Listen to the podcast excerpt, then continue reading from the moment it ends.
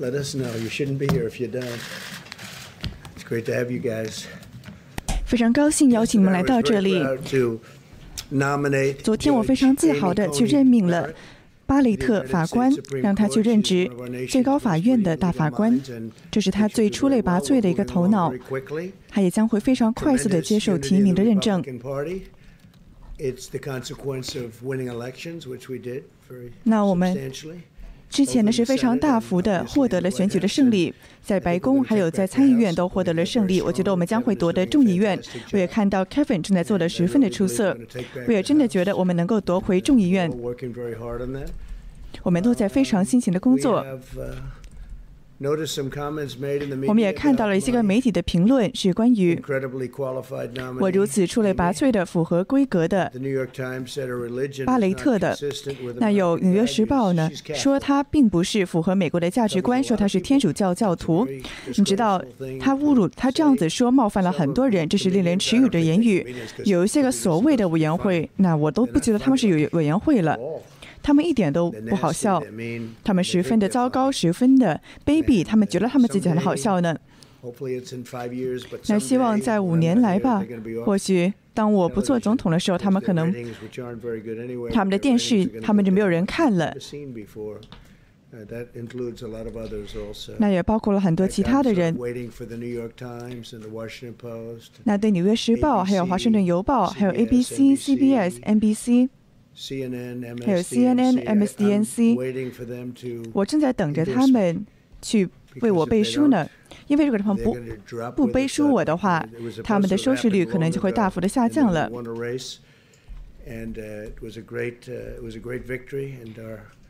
那这对我们来说呢是个非常大的胜利。我觉得我们的选民现在是前所未有的热情高涨。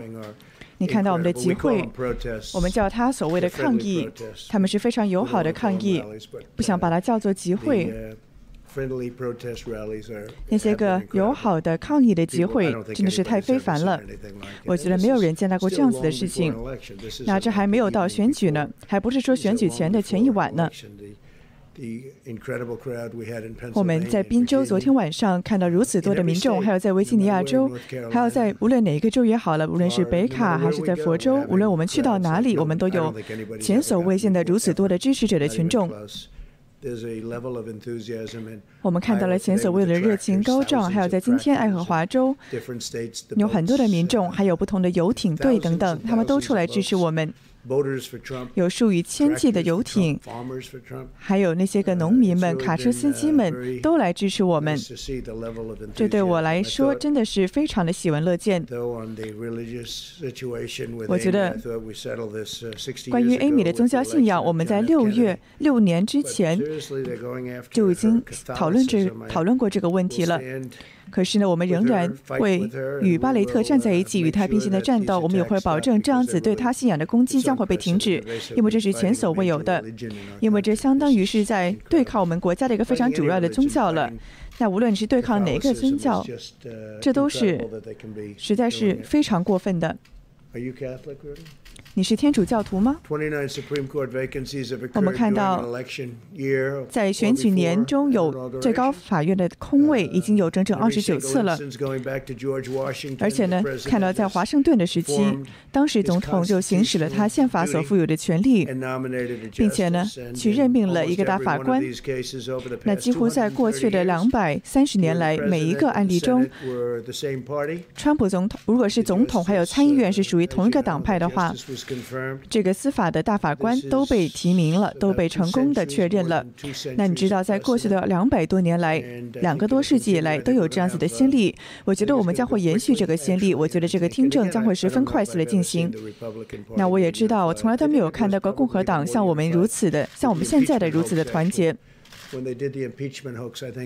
那当他们进行这个所谓弹劾的假案的时候，这只是一个政治迫害，因为你现在看到 FBI 还有司法部，你看到他们那些个被暴露出来的短信，还有邮件。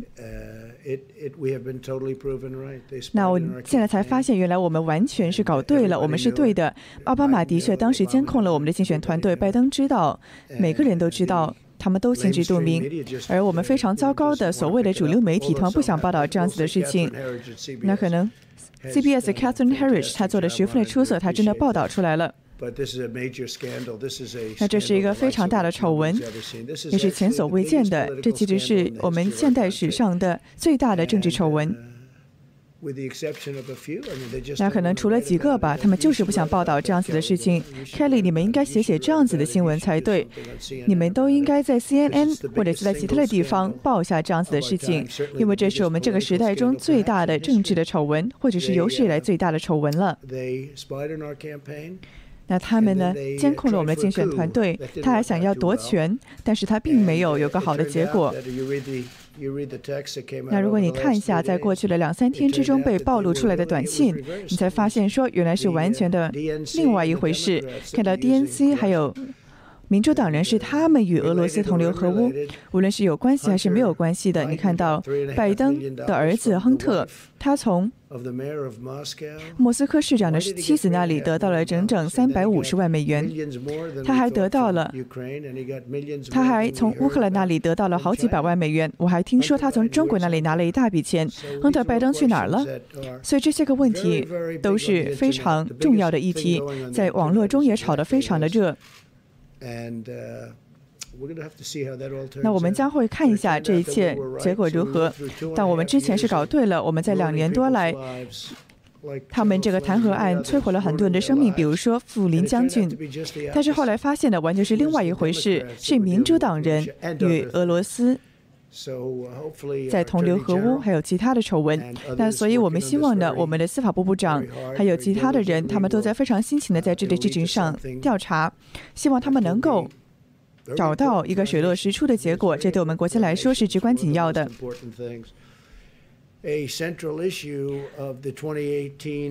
那在二零一八年中期选举的时候，一个非常重要的议题就是卡瓦诺卡瓦诺大法官的听证会。我们看到了发生了些什么。也很多媒体不报道这样子的事情。我们是因为他们如此糟糕的对待卡瓦诺而得到了我们参议院的右两席席位。于是呢。我们现在又可以任命一个大法官了。民主党人呢，现在又在明目张胆的在攻击大法官巴雷特，大法官的提名者巴雷特，特别是针对他的信仰进行攻击，他的天主教的信仰进行攻击。那无论是戴安·范西还是其他的人，我觉得他们应该要更加的尊重宗教。我觉得他们这么做是一个耻辱。还有拜登，还有民主党人呢，他们真的想转移注意力。他们的党派已经被那些个社会主义者、极端主义者，甚至是共产主义者所占领了。我觉得这是更进一步是共产主义了。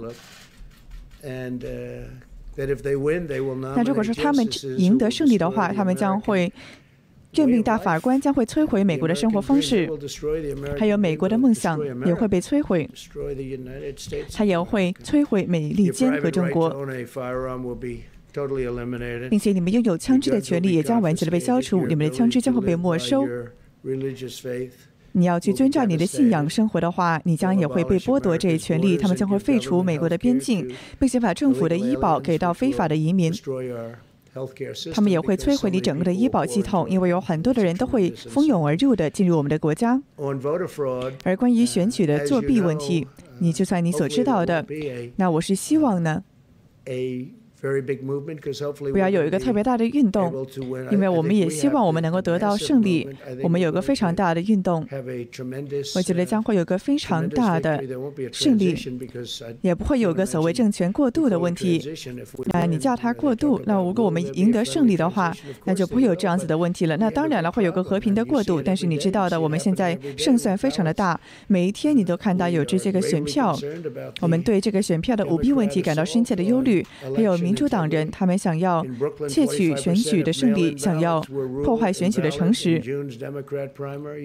那包括在民主党的初选中，也看到这样子的问题是屡见不鲜的。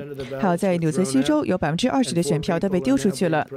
而现在有四个人正在因为虚假而受到指控。有很多的邮寄选票，有整整三万五千张的选票在佛罗里达州被拒绝收取了。还有在十万张选票呢，在佛罗里达州被拒绝收取了。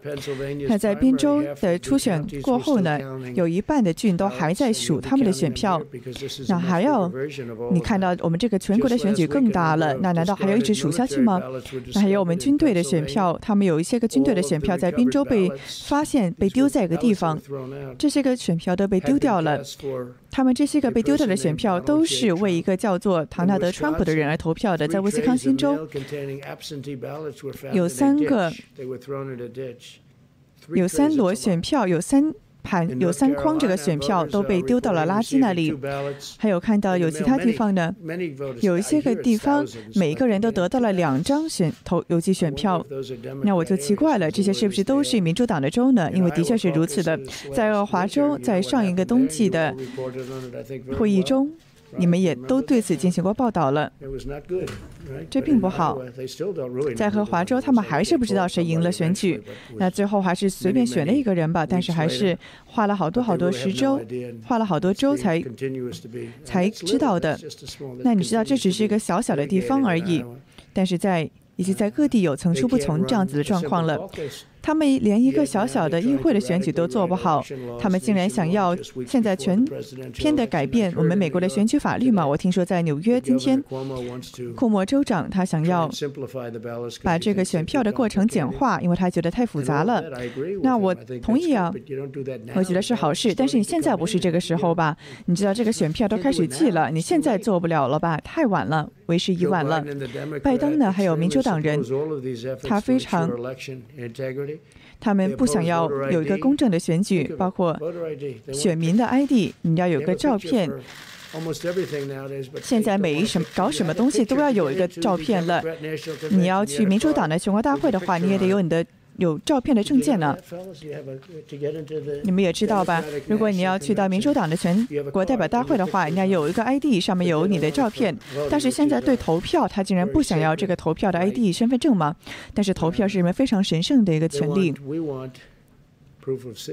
我们希望有一个能够受到证实的公民身份，还有涉安号的需求，但是他们不想要这些东西。民主党人不想要这些东西，他们还不想要人们去验证他们的签名。那他们想要的是呢？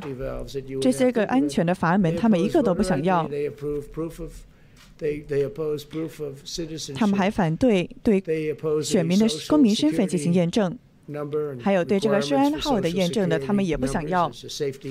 这本来是一个安全的、一个安全的阀门的，但是对非常简单的签名的认证，他们都不想要。那他们想要所有的州都要进行投寄选票。我是叫他们这个不受欢迎的，有人是把它叫做所谓的受欢迎的。有人是把它叫做这个所谓广泛的邮寄选票，但是我把它叫做未经请求过的邮寄选票。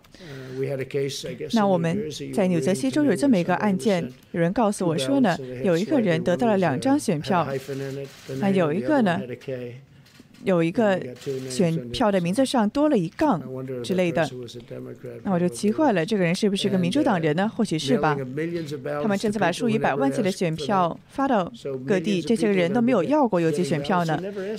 有些人当然没有申请过邮寄选票，他都得到了这样子的选票，那都不知道他到底要不要了。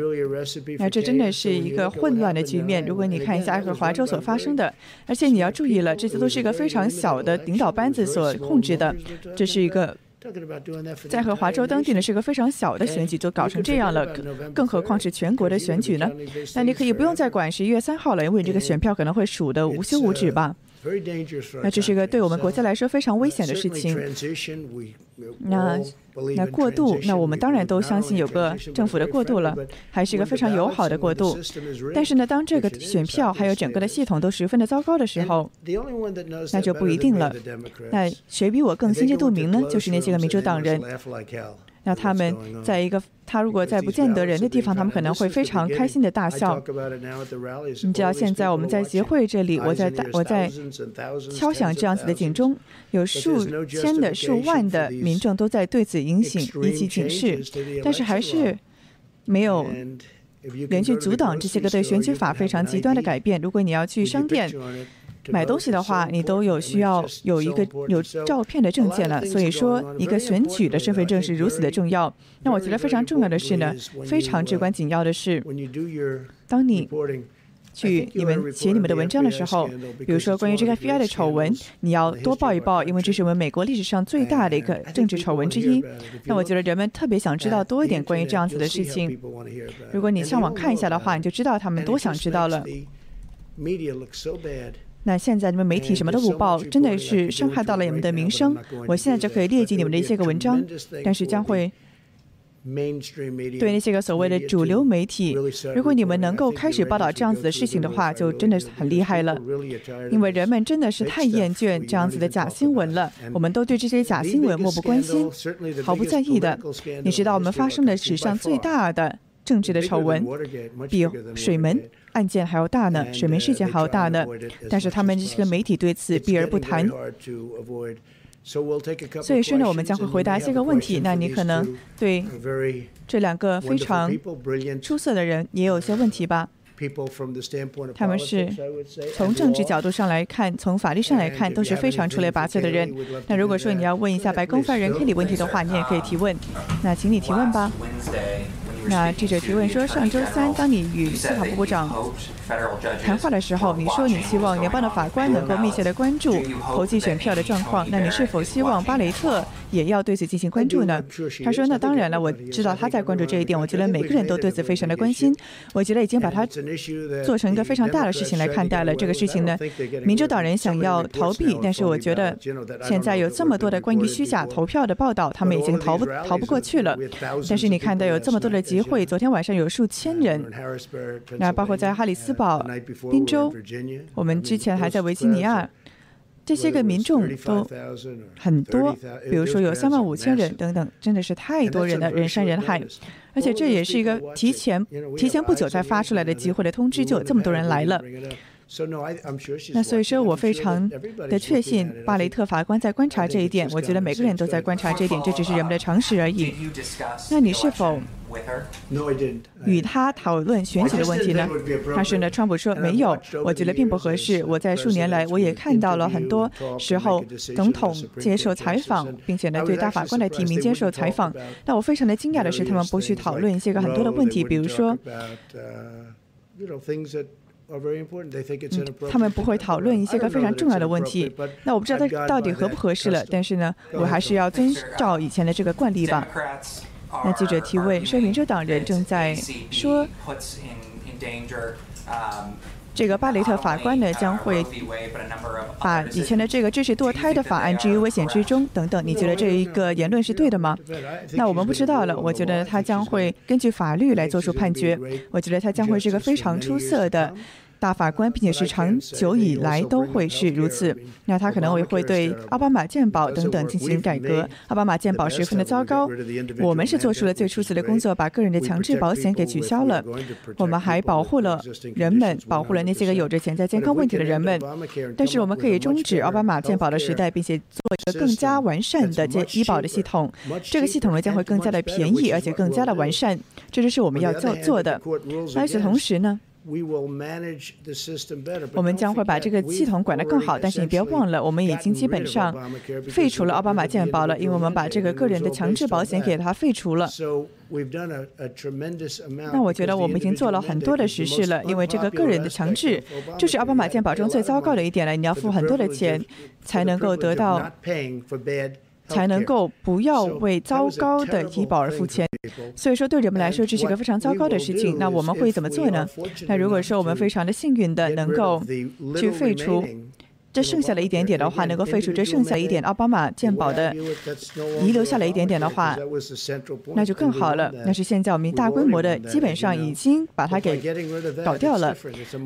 那如果说能够完全的铲除它的话，就更不同了。那另外呢，我们在做的是，那有人说的这个医保不好，太贵了，而且呢，这个覆盖面也非常窄。那这些奥巴马总统所说的一切你都得不到，那拜登说的一切你也得不到。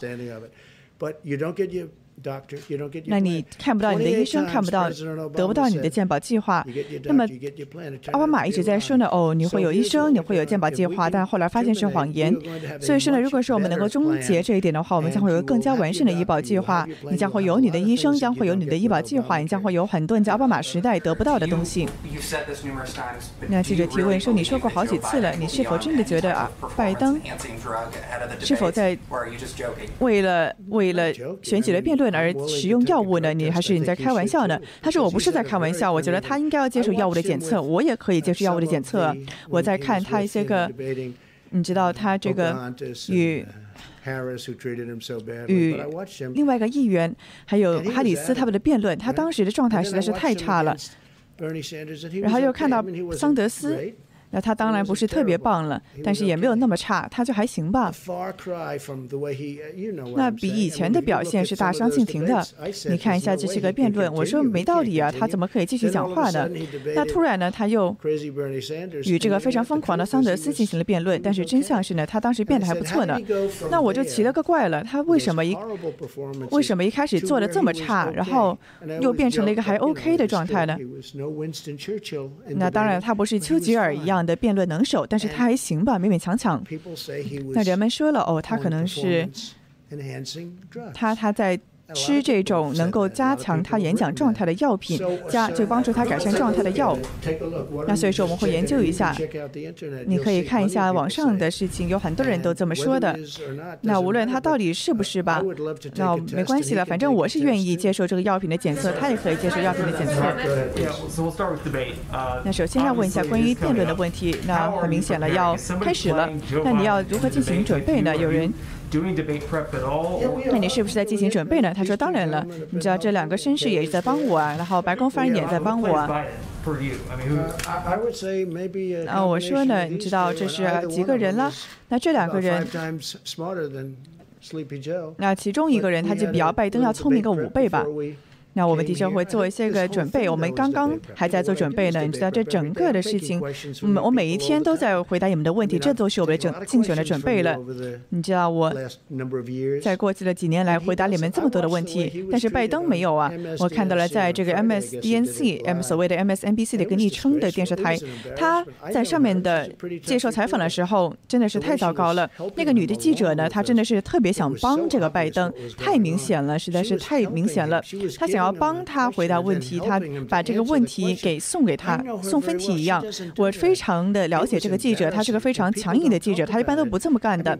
但是呢，真的是让人看得十分的尴尬，看到那些个他的回答，他根本就回答不了。然后这这个记者呢，他就在帮他帮他，他从来都没有帮过我呢，这个人。那但是我没有拜登这样子的问题啊。那记者提问的是你花了多少个小时呢？那我那我不是特别多。那。我要管这个国家呢，我并没有这个奢侈。你知道，我在这几年我也看到过很多人、很多其他人的辩论，他们就去一个一个房间里边，然后去自我的关自把自己关在这里，然后自己去准备，但并不是个特别好的策略。有些时候你也不能想太多，你也不能准备太多了。那我之前没有接受过辩论，但是后来呢，在在四年前选总统的时候，我进行了很多的辩论。让你看一下那些个民调，有数万的人，比如说在《时代》杂志了，还有在其他的地方的民调。那根据那些个选票，根据这些个民调呢，我每一场辩论都赢了。在初选中，然后在与这个非常糟糕的希拉里辩论的时候，我每一场辩论我都赢了。哦，不是我说了算了。你看这些个民调是他们这么说的，那他们可能会从网络上进行调查吧，或者接电话吧。但是无论如何吧，每一个选每一个辩论看起来都是我赢了，我也这么觉得的。但是我的确理解这个辩论的主题是怎么样的。你知道华勒斯主持人他十分的强硬，我觉得呢他对拜登也会非常的强硬。Chris Wallace 这个下周伟的主持人他将会非常的强强硬。但是我之前。看到了这个 MSNBC 记者，我觉得他实在是十分的太尴尬了。这个记者想要给拜登送分题，那无论如何吧，你不可以有一个吃药的总统，所以说你要接受一个检测。如果你需要吃药才能够做总统的话，那你要应对习近平，要应对普京，还要应对金正恩的时候，你就不好办了吧？嗯，那你还那顺便提一下，你看一下，我们与北韩没有打仗哦。本来呢，有人说我上任第一个星期就要与北韩开战了，但是你看现在并没有开战。那这也拯救了可能数百万人的生命。他们可能会说：“哦，五万人不止不止五万人，可能数百万人都会死掉呢。如果开开战的话。”那记者提问说：“有几个问题。”那问了说：“纽约时报一个小时之前有个报道，说呢你在入主白宫的时候，你每年的这个联邦的税报很多，你要你就是你在付很多的税，但是你没有把它披露出来。”那在你的报税表中是否真的是这样呢？你这他说并不是的，这是完全的假新闻。就是假的。那他们可能四年前就可以问这样子的问题了。那完全是假新闻。那其实呢，我真的有交税呢。那你看到了我的这个报表。他们很长时间以来都在受到关注。这个 IRS 税局呢，一直都不想要对我很好。他真的对我特别的糟糕。这个税局对我很糟糕。IRS 里面有一些个人呢，他真的对我。是针对我的。他们如果说对我不这么糟糕的话，我就可以给你们公开我的报税表了。但是《纽约时报》他们是在假新闻，他们就想要制造这个事情，竭尽所能的无所。不用积极的想要去这么做。我看到这些个报道实在是太假了，太假了。那我对此并不知情。那他们一直在反面的报道我。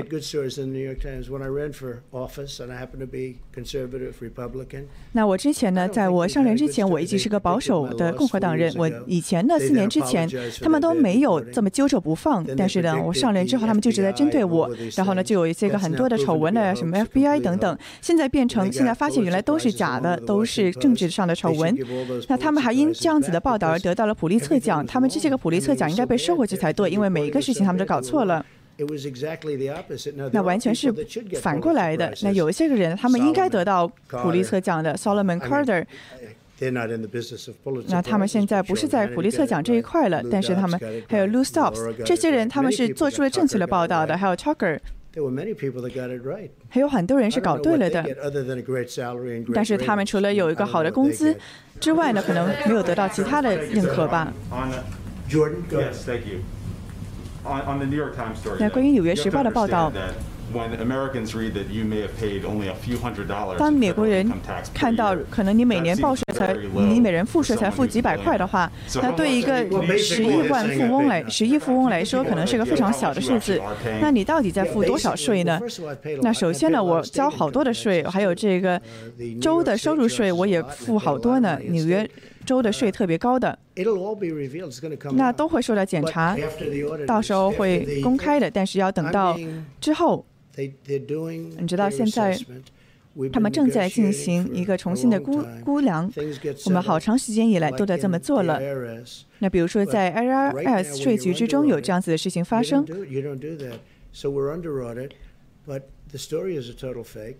但是这个报道是完全虚假的。那我们本来呢，有很多人都会问这样子的问题。那四年前就这么发生了，你还记得吗？这是特别的故意使出的伎俩，特别的处心积虑的。如果你看一下我报的这个税，整整一百零八页的这样子不同的税的报表吧，我有很多特特别棒的公司，但人们都不谈这一点。如果你看到我报的一些税的话，你可以了解到更多的信息。我每一年都要报这样子。的税，你看一下我报的那些个税的话，是十分的完整的，也十分的大，也十分的强有力，他们也十分的准确。而这些个报税呢，你可能能从中得出更多的信息。但是呢，你在当然，如果说你这个公司呢正在接受审核的时候，你是不应该去披披露你的税表的。我没有跟你说话，你你不要这么不尊重我，你要尊重那个。绅士，我正在和另外一个人谈话呢。那川普继续回答说呢，我非常的期待去公开我的税表，我也要公开很多我的事情。那人们也都会非常的震惊。但是《纽约时报》他一直在报道假的新闻，假的新闻，假的报道一篇接一篇。我这是我前所未见的。但是人们也知道这一点，人们也对此心知肚明。这就是为什么那些个媒体现在他们的评分如此的低，因为他们做的事情真的是一个耻辱。Two questions. If you have any questions for these two well, that's what I was going to ask both you and Governor Christie and Mayor Giuliani. Your two 那对朱利安尼，你的两位的顾问呢？你的两个顾客呢？两个的客人呢？他们都是天主教人。但是只有两个天主教人出来称你。那你没有有没有得到这个美国天主教协会的认可呢？就是关于，特别是关于这个巴雷特大法官的提名。要说我们正在这么做，我觉得那些个对他，他们那些个打所谓宗教牌的人，针对巴雷特的宗教，对他进行人身攻击的人，这些人做的实在是太糟糕了。而且天主教这是我们国家的一个非常主要的宗教，不是吗？Chris，你要说什么吗？那当然了，这是他们在做的事情。所以说呢，他会，这个巴雷特呢将会非常的强硬，将会非常的坚强。那就像四年前一样的，面对了如此多的争议，他将会做得非常的好。那今天《纽约时报》的这个报道是有一个非常反对天主教的偏见，在这个文章中呢里面说到，说呢这个天主教。可能会和美国相对峙，那是他们怎么说的，他们空口无凭，这是说的十分糟糕的一件事情。那你看到了，在公在公众上还有道德上一定要分开吗？我并不这么觉得。我只看到这是个报道呢，是想要。有一个反天主教的言论，那这还让我想起了以前的事情了。在 John Kennedy 之前，就有个问题说，一个天主教人能够对美国忠诚吗？拜托，你想一想。他他这么说出这么糟糕的言论的时候，他当时是对法官做一个这么糟糕的言论的。那记者是问说，为什么教堂中只有两个主教来这么说呢？那他说，我觉得很多人将会站出来为我们发声，这还只是第一天呢，这只是第一天的事情而已。那你知道，他们将会非常强硬的站出来。那些个天主教的教堂在这个物质上非常的团结。他们也十分的欣喜，巴雷特被选择、被提名。那你知道，这才过了二十四个小时呢，所以这这个时间还非常的短。但是他们将会非常强硬的站出来。那之前呢，你是谈到了些个话题，比如说拜登他去拒，他去拒绝谈论一些个问题，比如说乌克兰，比如说中国，还有这个奥巴马们等等。那媒体也不问这样子的问题，川普说媒体也不问，对不对？是的。那他说呢，拜登在辩论上能够回答这样子的问题吗？川普说，那我们走着瞧吧，因为我们在辩论中将会谈到很多的问题。那他的这个儿子连份工作都没有，拜登的儿子拜登，拜登的儿子小拜登，他连份工作都没有，但是他得到了数百万美元。他一旦这个他当时这个老爸，也就是拜登一坐上总统之后，他就得到了很多的利益。我觉得拜登可能面对这个问题会哑口无言吧。那只有这么一个原因，他得到这么多钱。那比如说你问了，说为什么没有把这个钱给到乌克兰呢？直到把这个指控，把这个检察官给他给摆平了这个指挥检察官之前，为什么没有把这笔钱给还给他们呢？没有把这笔钱给到乌克兰呢？这不是非常显而易见的吗？我们可不可以有一个公正的媒体啊？能不能有个讲道理的媒体啊？这将这本来应该是数年来数年来最大的一个新闻。那如果说你们能够好好报这件事情的话，你才能够得到货真价实的普利策奖。所以说，这真的是一个非常公正的问题。那我也非常难以置信，看到了这样子这么多的钱，看到拜登从中国那里赚赚了这么大笔钱，他从俄罗斯那里拿到了钱，还有这个莫斯科市长的妻子那里得到了钱，他给了他整整三百五十万美元，而且没有人对此提出异议吗？为什么给了三百五十万美元呢？那我只能告诉你说了，因为拜登是对此心知肚明的。而且他还用这个所谓的空军二号，将这个空军二号去去到中国。他既，而且拜登的儿子去到中国之后，还没有告诉他老爸吗？那现在发现这个报告最新出炉的报道发现呢，说原来他从中国那里拿的钱可多了，还有这个中国共产党给了他超级多的钱。而且呢，但是但是媒体对此却不甚报道。对我们国家的人来说，实在是伤透了他们的心。那记者提问说：“如果拜登回避这样子的问题的话，大家好，欢迎回来，我是陶明 Iris。”那么今天呢是一个周日的下午，本来川普呢是以为要去打高尔夫的，谁知道呢在晚上还是回到了白宫去召开一场记者会。那么也是呢解答了各种记者的疑惑还有问题。那当然也少不了了针锋相对，面对记者的一番追问，要出来澄清很多的事情。那么今天，川普总统呢是讲到了很多的问题。那比如说了，是对他新提名的这个大法官巴雷特，为他做了一番关于宗教上的捍卫以及澄清。除此之外呢，他也提到了，比如说呢，之前发生了很多政治丑闻，无论是针对他的弹劾也好，还是针对福林将军的假案也好，他今天都拿出来做文章，是直接的抨击了民主党还有拜登团队。而除此之外呢，他也谈到了，比如说呢，民主党他的究竟这个意识形态有多么的危险。他今天是直接点名说呢，民主党现在已经是被社会主义甚至是共产主义所掌控，而且呢，这条道路是一去不复返的，将会直接的威胁到美国人的生活方式，乃至美国的立国之本，整一个的美利坚合众国都会因为这种左倾的社会主义甚至共产主义的思想而受到危害。那么除此之外呢，他也谈到了关于即将到来的周二的辩论。那当然了，我们也知道，美国大选现在正在如此的逼近，那么双方的竞选团队呢，也是在如火如荼的展开着攻势。那么下周二的辩论也无疑成为了最大的焦点。稍后呢，我们也为大家带过一下周二究竟有些什么看点，川普今天又究竟针对辩论回答了一些什么问题。那么，首先呢，我们来先看一下关于这个昨天刚刚被川普在玫瑰花园正式提名的大法官巴雷特，他在刚刚被提名之后所面临的一番争议，以及这些个争议，今天川普又是如何将其回应的？我们知道呢，这个获得提名的大。提名的法官呢，叫做巴雷特，他呢是一个四十八岁的天主教徒。那么曾经呢，与这个已故大法官，也就是斯嘉丽亚呢，是帮他当助理。在那个时候呢，也是在比如说永枪权、移民还有堕胎问题上呢，都是保留着非常保守的看法。特别是在堕胎问题上呢，他是非常坚持的反对，并且支持人们的生命权利的。那么与此同时，今天就有记者提问了，说的确看到呢，有很多篇报道都是在针对这。这问题去骂这个大法官说呢？哦，他有这个天主教的非常浓厚的信仰背景，是否会直接的左右到他的裁决？甚至今天有个记者是直接提问说，他是否会改变 Roe vs Wade，就是这个罗素韦德案，也就是奠定了美国现在所谓支持堕胎的这么一个先例，是否他的上任会改变这一点呢？那么，川普总统今天回答这个具体问题的时候，没有正面的回答，说他是否就要扭转了。但是他的确提到说呢，这个大法官的提名人呢，他是个非常好的保守派，他坚守着美国的立国理念、传统的价值，也是秉承着他的宗教信仰去行使裁决权的。我们知道呢，这位巴雷特法官呢是曾经表示过，说呢不应该要去另眼看待那些个信教的人担任法官这件事情。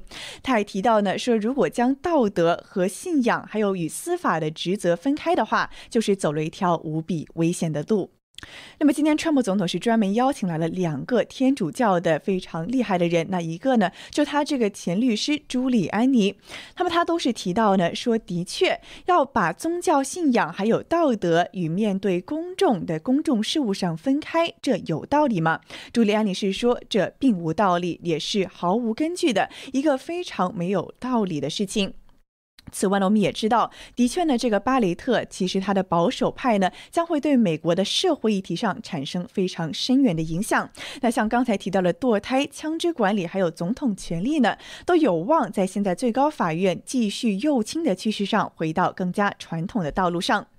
那么正因如此呢，左派可谓是对此颇有微词。那有些人就急了，就说呢，哎，现在这个巴雷特的宗教信仰是有问题，甚至是有《纽约时报》的报道直接将其与美国对立起来，说天主教的坏话。那么这一点呢，也是被今天川普总统所谴责的一点。我们知道呢，之前呢就有专栏作家在《华盛顿邮报》上撰写文章，说呢巴雷特是追求所谓“上帝的国”，说这个说法是邪恶的。那么保守派就反驳了，说“上帝的国”是一个非常强健的基督教用语，是要表示要更多的爱自己的邻居，而不是所谓的神权政治。那么巴雷特其实也不是第一次因为他这个宗教信仰的原因而受到质疑了。早在二零一七年的五月，他当时获得川普在第七巡回法院上诉法庭提名的时候呢，他就已经回答过这样子的问题。因为当时就有人质疑说他的个人信仰会不会影响到他处理死刑案的能力。那么当时呢，这个参议员民主党参议员范士丹就说呢，信仰牢牢的与你共存，意思是呢，他去质疑巴雷特说，会不会你的宗教信仰让你无法担任联邦的法官工作呢？那么巴雷特当时就已经正面的回答了，他被问呢，说被提名人的信仰在确认过程中应该扮演什么角色呢？巴雷特是斩钉截铁的回答道，说无。换句话说，他认为这个提名的过程，这个宗教信仰在这个过程之中是不应该被作为一个因素来考虑的。他说呢，我们这个国家拥有非常悠久的宗教传统。现实上呢，宪法中的宗教测验条款也规定，对任何担任公职的人进行宗教的检测是违宪的。他也提到呢，说无论是天主教徒、犹太人、福音派，又或是穆斯林，还是没有任何的信仰，都与工作是毫无关系。他也提到呢，说有信仰的人是一个好的事情，因为呢，他很难摆脱他的自身的宗教还有道德观念，也会更加坚定的去履行他对法律义务的承诺。那么，的确看到呢，巴雷特是对他的道德操守还有宗教信仰都十分的捍卫。那么，今天川普总统也为他站台了，说相信她是个非常坚强的、非常有毅力的女性，能够抵挡住来自四面八方的非议，也能够去坚持她的。信仰也会去履行他作为大法官未来的职责。那么第二个事情呢，今天也成为了众矢之的，那么就是关于川普的，关于这个川普如何说拜登吃药的问题。我们知道呢，明在下一个周二呢，这个大选的辩论就要拉开帷幕了。所以说呢，两人的精神状态也好，还是辩论的角色也好，都受到了大家的关注。那么其中呢，川普总统我们都知道了，一直是在质疑拜登。那么之前这个选举中辩论的表现时好时坏，一下子还行，勉勉强强；一下子又真的很不尽如人意。川普总统就奇了个怪了，他说：“你是不是吃药了？是不是吃了什么帮助你这个智力变好啊，或者说是临场发挥发挥的好这样子的药品，才能够有这种选举？”辩论上的不稳定的表现呢？所以呢，他今天就发了一条推文，他是要求说，强烈的要求在周二晚间的辩论呢，要之前或者之后让拜登去进行一个药检，要接受药物检测。那川普也说了，反正我川普是愿意接受的，反正我呢是没有什么好隐瞒的，我本来就是一个非常厉害的辩手。但是拜登我就不清楚了，他是提到的说拜登的辩论表现非常不稳定，这么说还算是客气了。这样子的落差，当然不，难道不是药物才能够导致的吗？的确，我们知道呢，今年两位的总统候选人都已经非常高龄了。川普呢是四七十四岁，拜登是整整七十七岁的高龄。那虽然说两位候选人都是年事已高，但是比起川普呢，拜登的的确确是屡次的在媒媒体前失言，甚至是有这种所谓失智的表现。那么也引起了美国人很多关注了，说这个拜登到底这个精神状况 O 不 OK，当不当得了总统啊？那么今天川普总统也是揪着这一点不放，比如说他就提到了，就在昨天，拜登呢就已经语出惊人了。他之前呢是接受了一个访问，就在接受这个美国市长会议上发表讲话的时候，他就提到了说自己一百八十年前进入了参议院，然后如何如何。说完这句话之后呢，还没有纠正，继续这么往下说下去。去了，那也真的是一个非常新奇的言论了。七十七岁的他，一百八十年前入主了参议院，那真的是一个世界上的奇闻。那这也是开玩笑了，那当然是拜登的口误。但是呢，这件事这件事情呢，其实也并不是第一次了。比如说呢，同样在当天，拜登在接受美国的 MSNBC 采访的时候，他又突然的卡壳。那么主持人呢是非常好心的，想要帮他，就是说完这句话。川普也说了，这个主持人本来是个非常强硬的角色。色。但是面对拜登呢，是真的是十分的温顺，真的是爱，但是莫能助啊。那么这个主持人当时呢是想要帮他说完这句话，但是拜登呢真的是在卡壳，他还是没有把这个正确的项目把它说出来，他是说错了，本来是想说一个另外的基金，但是说成了所谓的个人薪资保护计划。那拜登呢是差差就要就差要手扶额头要去沉思了。那么这两个视频呢都是在今天被川普在推特上转发了，今天记者会上也是拿来大做文章，说你看看这个拜登在接受媒体采访的时候语无伦次，不知道自己到底在说些什么，我都怀疑他下周二到底会有怎么样的表现。所以说，的确看到呢，周二的辩论已经成为了现在美国公众在大选的议题上最关注的一个事情了。那么，根据美国媒体报道呢，拜登和川普的团队就在昨天呢，也已经敲定了第一场辩论的细节，包括呢，鉴于疫情将取消双方握手的这个传统，那么现场呢也只会有少数的观众，但是也没有提及这个要检的条件。那么这一场即将在俄亥俄州的克里夫兰举行的辩论会呢，将会是由福克斯新闻频道 Fox News 的主持人，也就是华勒斯 Chris Wallace 来主持。那么他也是出了名的强硬。今天川普总统也是提到了，说这个人估计不仅是对我硬气，对拜登估计也是不会客气的。那么除此之外呢，我们也来看一下，到底会有什么精彩的看点呢？那么根据报道呢，我们看到这个华勒斯呢，他将会涵盖很多的辩论问题，将会是由他来发问，然后两位候选人回答。结果这个环节之后呢，还有一个相当于车轮战的环节，是两人各有两分钟，非常紧锣密鼓的去回答问题。那么议题呢是包括了，比如说两个人的成就记录啦，换句话说，他们的政策中有什么丰功伟绩？那还提到了，比如说最高法院、病毒、经济、城市的种族，还有暴力等等，还有包括选举的完整性都会被提及。那么除此之外呢？关于大法官呢，川普也是当将将其当做了一个非常重的议题，是反复的要求拜登去公布他候选大法官提名人的名单。但是拜登是可能还没有想好吧，还没有做出回应。